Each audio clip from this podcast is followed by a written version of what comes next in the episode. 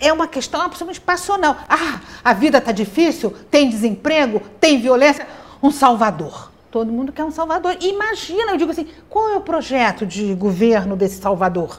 O que, que ele. Não sabe, não tem ideia. Eu falei, o que, que ele propõe para você estar tá tão animada que ele vai salvar? Não sabe. Regina Navarro Lins é entrevistada de hoje em Leila Richas, mais 60. Antes de apresentar o vídeo, eu quero lembrar a você para se inscrever no canal, se ainda não se inscreveu, clicar no sininho para receber as notificações, dar um like se gostar, mesmo durante a entrevista, e compartilhe com seus amigos. Regina Navarro Lins é psicanalista com mais de 45 anos de prática na terapia de casais e individual. Ela tem mais de 12 livros publicados sobre questões de gênero, sexualidade e relacionamentos. O mais recente fala sobre as novas formas de amar. E é sobre isso a entrevista que você assiste agora. Regina Navarro Lins, obrigada por nos receber aqui nessa sua casa linda para falar desse seu livro mais recente, Novas Formas isso. de Amar, que está fazendo o maior sucesso e tem essa capa, ó capa é muito parecida com você. Não acha? Não, só tô... Você hoje está de preto, mas normalmente você está muito bem estampado. É, eu é? gosto você bastante de cores. Estampado. Mas olha, está sendo ótimo estar tá aqui podendo conversar com você. Estou achando o máximo. Ah, é o máximo. E sempre bacana, com os óculos ótimos, é sempre diferente. Regina, aqui você fala que o amor romântico está com os dias contados, está uhum. saindo de cena. Uhum. Primeiro, fala-se um pouco pra gente o que é o amor romântico. Pois é. Se isso, é uma construção, isso, se é natural, isso. estilo natural das pessoas. É curioso, Leila, que quando eu critico o amor romântico, muita gente pensa que eu estou criticando o amor. Aí eu explico a história. O amor romântico surgiu no século XII, porque do cristianismo até o século XII, ninguém podia amar outra pessoa. A igreja determinou que amor só a Deus. Mas no século XII surgiu o amor cortês, aquele amor palaciano, né? Dos jovens que não podiam casar para não dividir herança, então só o mais velho casava. Então eles se apaixonavam pelas mulheres dos nobres, que eram casadas. Então davam adeuzinho com lencinho. Então era aquele amor impossível e tal. Esse amor deu origem ao amor romântico. O amor romântico, mas não podia entrar no casamento, tá? A gente veio do século XII até o século XIX sem o amor poder entrar no casamento. Os pais, a família escolhia, né? Quem ia casar com a moça. Quer dizer, não era nem sequer associado, amor a casamento. Não, não tinha nada é? a ver, pelo contrário. Eles diziam que casamento era uma coisa muito séria para você misturar com essa história de amor. Então, porque amor sempre houve, sempre se falou em amor, né? Pois é, mas não esse, pois é, mas o casamento, é, mas sempre à margem do casamento. Sempre uma coisa impossível à margem do casamento.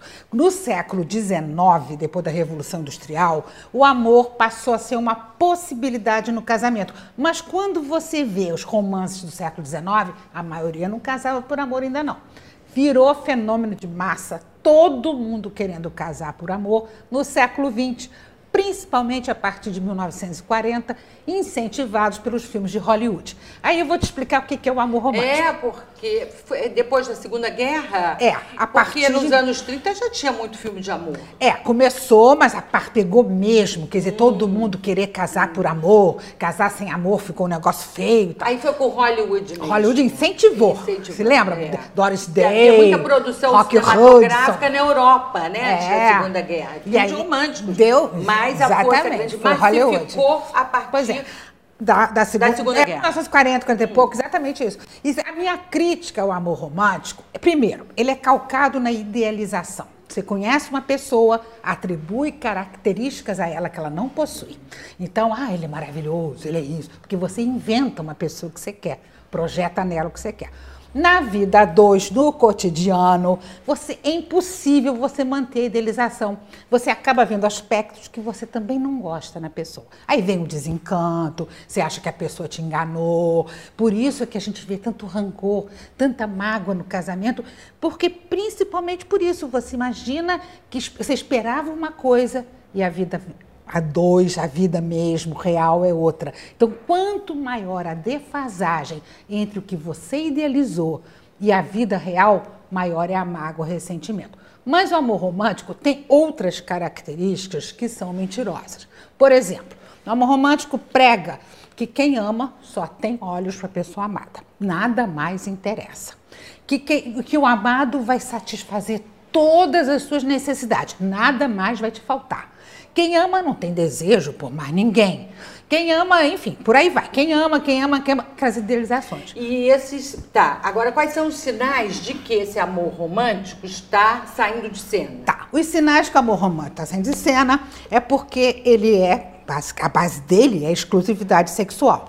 Porque se você só tem olhos para o amado, é evidente que você só pode desejar o amado, transar com o amado. O que a gente observa hoje é que a busca da individualidade é uma característica contemporânea. E isso não tem necessariamente a ver com egoísmo, como muita gente claro. diz. Você, o grande viagem do ser humano é para dentro de si mesmo. Todo mundo quer saber seu potencial a desenvolver, suas, poten suas possibilidades na vida.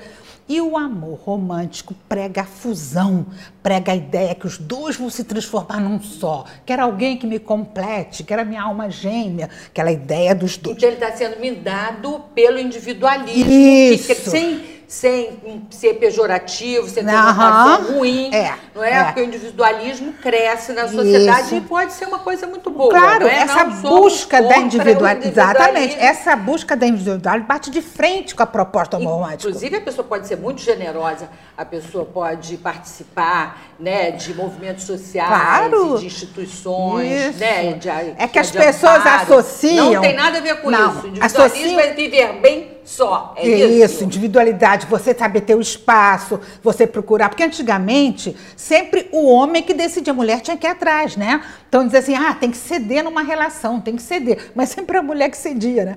Homem, vamos morar em Pindamonhangaba. Lá ia a mulher largava tudo. Vamos morar na Indonésia. Acabou. Então, o que está acontecendo é que o amor romântico está dando sinais de sair de cena, porque o amor é uma construção social. Você pega a história, meu livro anterior a esse foi o livro do amor, que eu comecei na pré-história. Fiz dois volumes, passando por todos os períodos do Ocidente, para mostrar como o amor foi vivido, na, enfim. Como é o nome desse livro? O livro do amor. São o dois livro volumes. do amor, dois volumes. É, começa na pré-história. Conta essa história toda. Vai por todos os períodos da história, chega hoje e aponta as tendências. Então, eu fiz esse livro agora, Novas Formas de Amar, porque eu tenho consultório há 45 anos. E há cinco anos começou a surgir no meu consultório casais trazendo um conflito novo, um conflito que nunca tinha havido.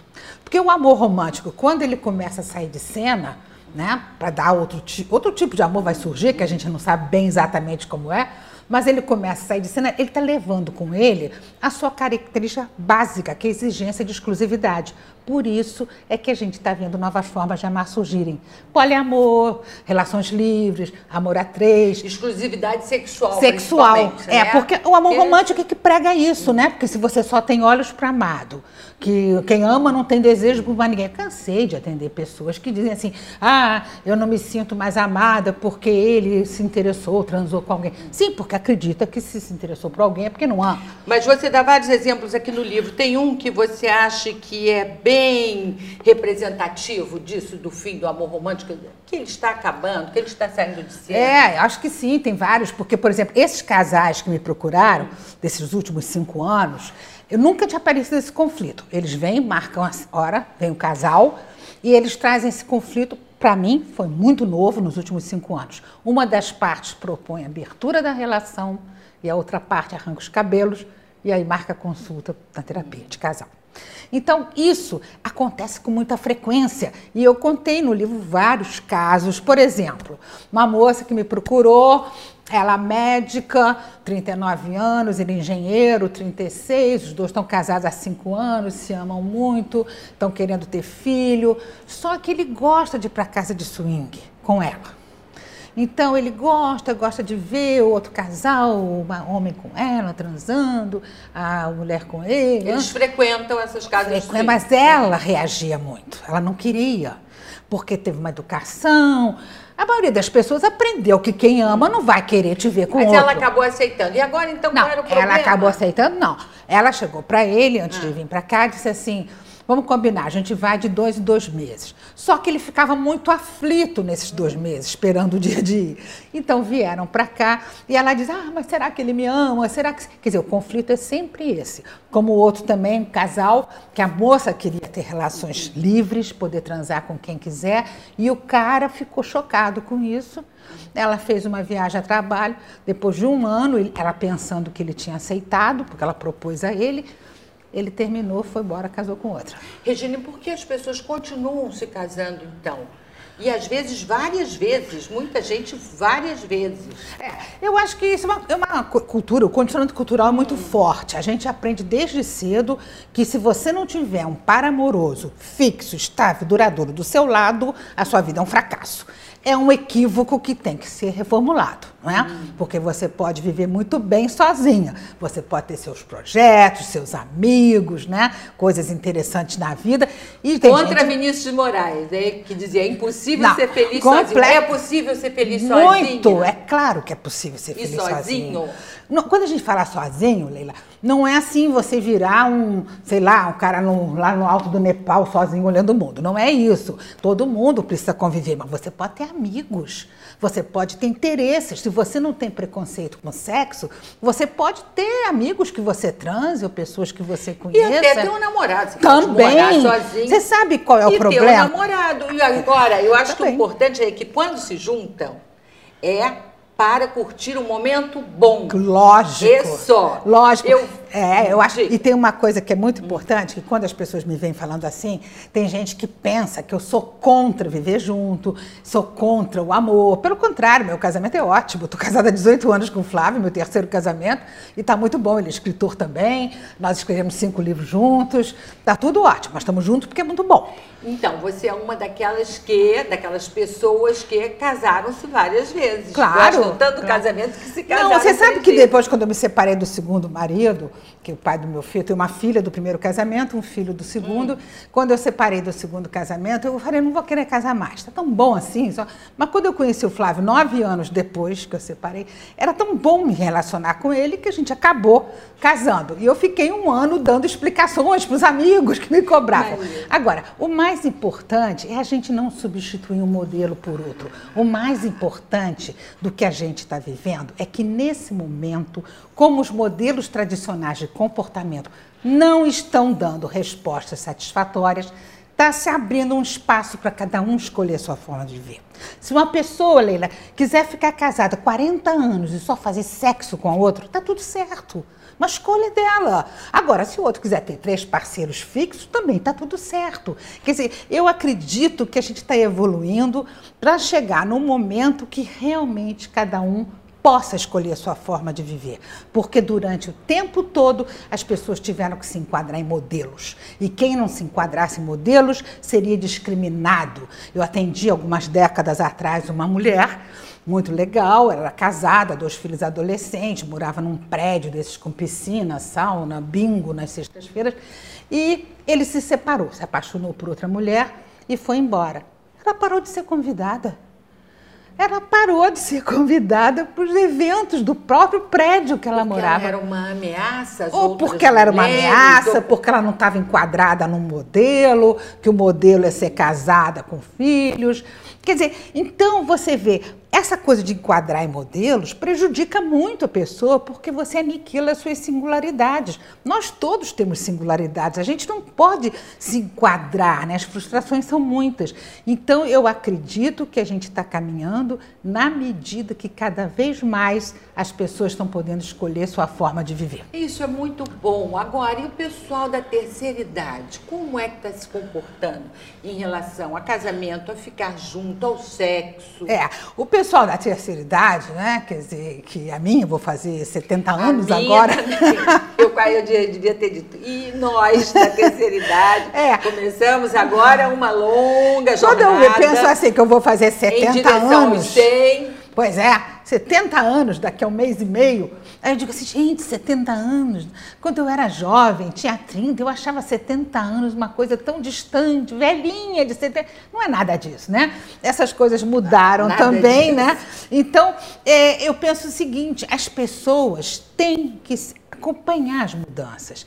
As mulheres sempre foram discriminadas se depois dos 40, dos 50 se interessassem por sexo.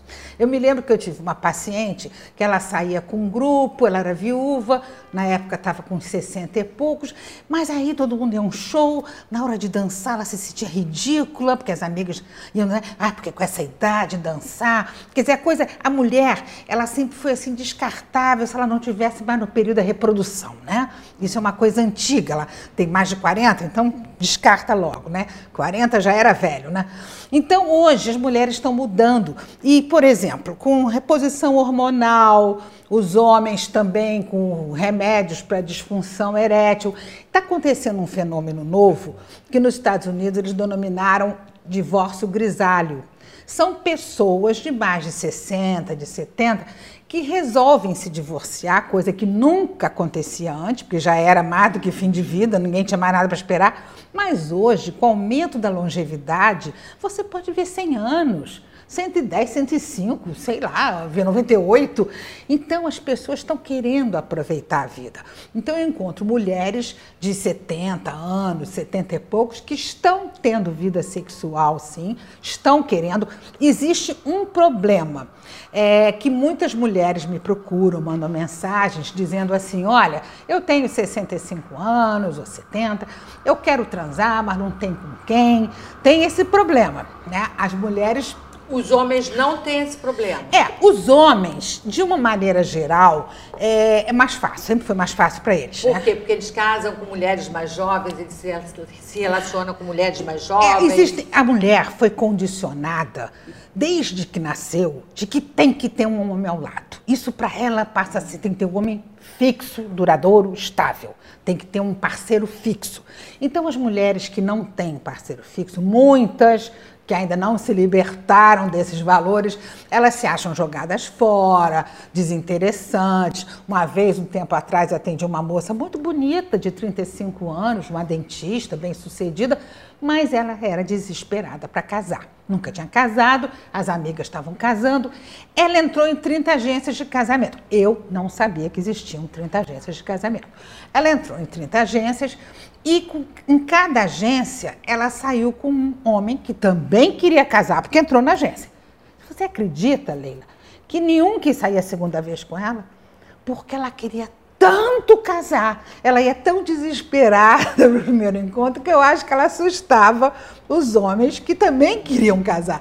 E... Então você está dizendo que as mulheres né, de, de mais de 60 anos continuam tendo tanta necessidade de construir um relacionamento novamente, de ter alguém junto. Ou transar, um ou estão ou querendo ter sexo. Então, por exemplo. Que isso afasta os homens. Não, é não, não, o fato de querer ter sexo. Eu acho que o que afasta é quando a mulher está desesperada é. para casar. Ela, em geral, elas estão mais assim do que os homens. Eu o acho que, que está é começando. Não, para mulher sempre foi mais difícil, porque a ah, tá. mulher sempre quis muito. Qualquer mulher hum. sai a primeira vez, quer a relação firme. Então, os homens, uma vez eu estava dando uma palestra, um homem chegou, tirou um carro cartão. Falou, ó, eu uso aqui no, um telefone falso porque eu conheço uma mulher, na hora de dar o cartão, eu já sei que ela vai ligar no dia seguinte, querendo sair, querendo namorar, querendo ver quê. Então, eu dou o telefone. Então, o que eu acho é que essas coisas estão começando a mudar. Hoje sei, você já encontra sei. mulheres hum. que já não estão mais desesperadas para ter um homem ao lado. Porque sempre foi assim: a mulher que não tiver um homem ao lado, é, ela está desconsiderada, ela vai ser inferior, ela não está sendo prestigiada. Isso tem que mudar. E está começando a mudar. Então, tem uma frase que eu sempre digo que eu acho que é fundamental. Nós temos que refletir sobre as crenças e os valores aprendidos, que a gente aprende uma porção de coisas desde que nasce, equivocados, né? Para poder se livrar do moralismo e dos preconceitos. Se quiser viver bem. Agora, para você refletir sobre os valores e as crenças e se livrar dos preconceitos, tem que ter coragem. Então a hora é essa das pessoas viverem a vida, aproveitarem sem vergonha, sem medo de fazer sexo, sem medo de que, que o outro vai pensar. Isso é muito importante. Né? É, porque a primeira a primeira não, a revolução feminista dos anos 70 levou a mulher, tirou a mulher da cozinha para a sala de estar, mas não levou à rua. Né? É muito difícil para as mulheres frequentarem à noite a rua e para o bar sozinhas. Até as mais jovens, elas vão com amiguinhas e três. É. O homem não pode chegar lá sozinho, é. bar, pedir seu chopp, sentar. É, mas isso é mentalidade patriarcal, né? Quer dizer, essa mentalidade foi instituída há 5 hum. mil anos na medida que o homem não engravida. Tudo está aí a gravidez da mulher. O fato da mulher poder engravidar fez com que ela fosse aprisionada há 5 mil anos, quando surgiu a propriedade privada, meu rebanho, minha terra. O homem falou: o quê? Eu quero ter certeza para quem vou deixar herança, pro pai, né? Quero ser pai dos meus filhos para deixar herança. E a mulher veio aprisionada desde então, por causa da gravidez. A pílula anticoncepcional foi uma ruptura na história da humanidade. Hoje a gente tem métodos eficazes contraceptivos e as mulheres podem, hoje as mulheres fazem têm relações extraconjugais, por exemplo, tanto quanto os homens. É, antigamente era 90 e tantos por cento dos homens, e as mulheres não tinham pílula, não tinha nada, tinha perigo de engravidar, e é uma moral muito mais rígida e tal. Então hoje você se surpreende com mulheres que você nem imaginam que tenham uma relação extraconjugal e elas têm, estão muito bem na casa com o marido e tudo. Quer dizer, eu acho que está havendo um grande questionamento de todos os valores nessa área das relações amorosas e sexuais. E isso é muito importante, né? As pessoas vivem, por exemplo, sexo. Eu recebo mensagens de pessoas, eu quero fazer sexo eu não tenho com quem, não quero chamar garoto de programa, tenho medo, eu não quero fazer quem. O que está acontecendo? Isso é um problema. Primeiro, que as mulheres vivem mais que os homens. Segundo, que os homens estão sempre procurando gente mais jovem, pessoal que está sozinho, porque isso faz com que eles se sintam mais valorizados, tem essa coisa toda. É muito mais fácil você ainda encontrar um grupo de mulheres num restaurante, um grupo de mulheres, do que grupo de homens, né? E as mulheres vivem mais, tem essa, essa é, realidade. É tem uma coisa nova no sexo, Leila, que eu não sei se você conhece, que eu acho assim incrível, que nesse livro eu conto, hum. tem uma entrevista com uma pessoa, que é o sexo tântrico. Você já ouviu hum, falar? Já, já ouvi falar. Então, Inclusive as, tem academias e lugares As pessoas, pessoas vão, praticam. Praticam. Eu tenho um depoimento de uma moça que vai todo mês ela separa o dinheiro para ter uma massagem então tântrica. Então é como um terapeuta? É, só que um terapeuta no corpo. Você tem vários Sim, orgasmos seguidos. Mas marca uma hora, você como marca, se marca num, você... uma terapia, isso, uma, fisioterapia, uma isso, fisioterapia. Exatamente. Ah. Você paga, então você chega lá, tem uma cama, uma musiquinha de fundo, uma meia luz, você deita nua e o instrutor que não vai ter envolvimento amoroso de nenhum tipo com você, ele coloca luvas e manipula seu corpo e faz com que a mulher tenha muitos e muitos orgasmos consecutivos. Isso é uma revolução. É. É Isso é uma coisa incrível. Então, quer dizer, eu, eu, vi de uma paciente minha, casada há 50 anos, 40 e tanto, que o marido não queria mais fazer sexo com ela. Ela descobriu isso, foi, ela chegou aqui e falou assim, gente, estou encantada. Eu não sabia que eu podia ter tanto prazer no corpo como eu estou tendo. Libertador, não é? Muito libertador. Agora, Regina, e essa retomada do movimento feminista, como você está vendo? Eu né? acho esses movimentos, maravilhoso. Me Too, acho maravilhoso, porque quando a gente estuda a história do amor, eu fiquei nesse segundo, esse penúltimo livro, Livro do Amor, que são cinco, dois volumes, eu fiquei cinco anos pesquisando. Saí do mundo, cinco anos, comecei a ver como é que foi o amor, como é que foi desde a pré-história. É um absurdo que a mulher foi oprimida. É um absurdo. A mulher, só para você ter uma ideia, no final da Idade Média, as mulheres podiam ser estupradas, os jovens se reuniam em bando, saíam estuprando as mulheres, e aquilo era considerado absolutamente normal.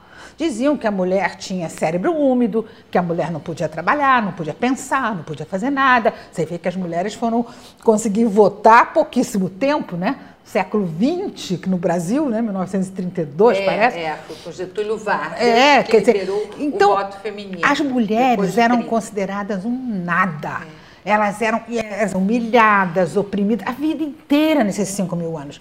Quando surgiu a pílula, porque se não fosse a pílula, não tinha acontecido nada de liberdade, porque a mulher engravidava toda hora. A mulher tinha 17 filhos, 15 filhos, 20 filhos, ela passava a vida amamentando, parindo, parindo. amamentando, parindo.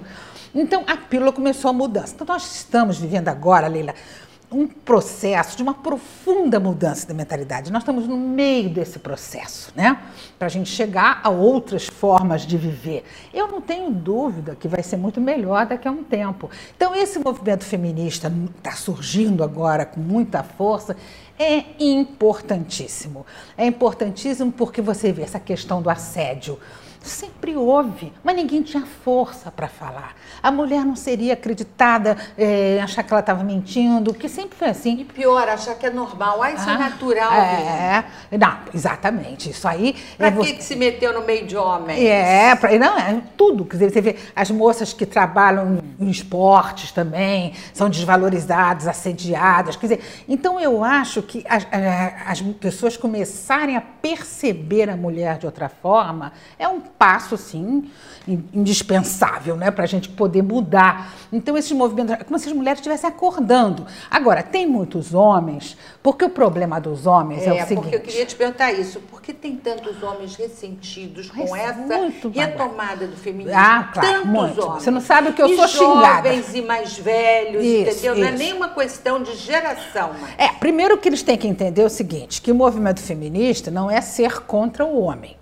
O movimento feminista é uma luta pela igualdade de direitos entre homens e mulheres, igualdade de respeito a homens e mulheres.